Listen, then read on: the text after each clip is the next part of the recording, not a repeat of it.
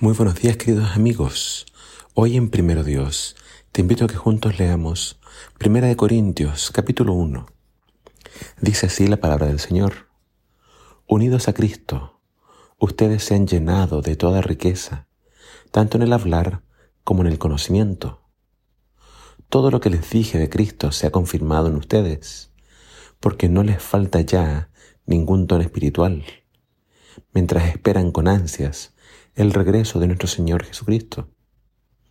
Él los mantendrá firmes hasta el fin, para que nadie los pueda culpar de nada en el día de nuestro Señor Jesucristo. Dios siempre cumple su palabra, y Él los llamó a vivir unidos a su Hijo Jesucristo, nuestro Señor. Pero amados hermanos, les suplico en el nombre de nuestro Señor Jesucristo que no discutan más que reine entre ustedes la armonía y cesen las divisiones. Les ruego encarecidamente que mantengan la unidad en sus pensamientos y propósitos. Resulta, hermanos míos, que los de la familia de Chloe me han hablado de las riñas que se traen entre ustedes. Me cuentan que algunos dicen, yo soy de Pablo, y otros afirman, yo soy de Apolos. Otros más dicen, yo soy de Pedro. Y aún sostienen, yo soy de Cristo. ¿Cómo? ¿Está dividido Cristo?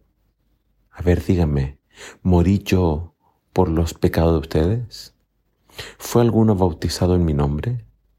Gracias a Dios que a ninguno de ustedes bauticé, excepto a Crispo y a Gallo.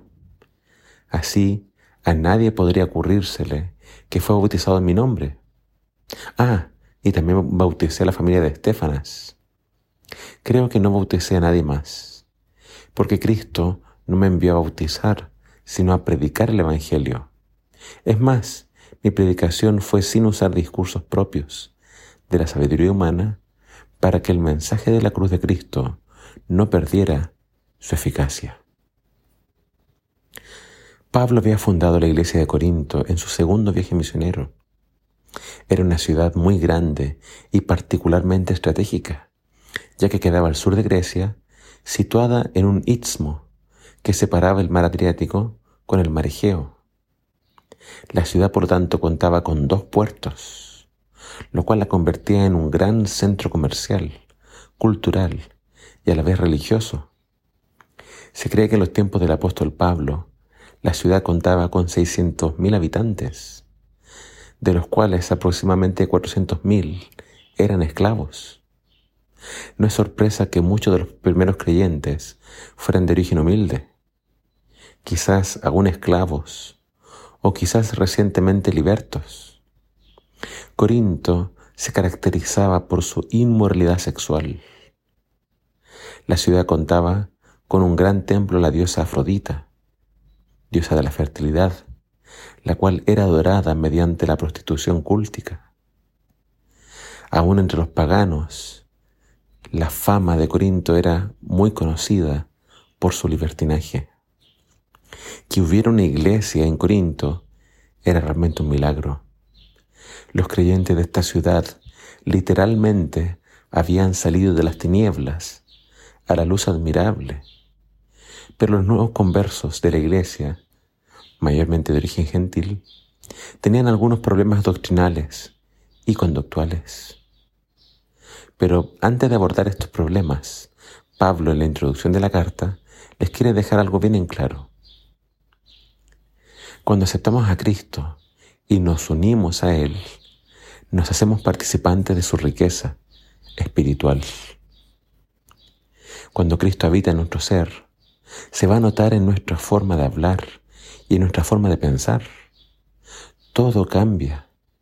Cristo nos llena de su riqueza. Por lo tanto, ya no nos falta nada.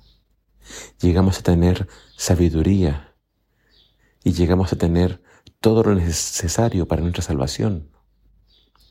La iglesia dice, Pablo tenía todos los dones espirituales, dones que antes no tenían, dones que provenían, provenían de Dios, una garantía de su amor, y de su aceptación hacia ellos.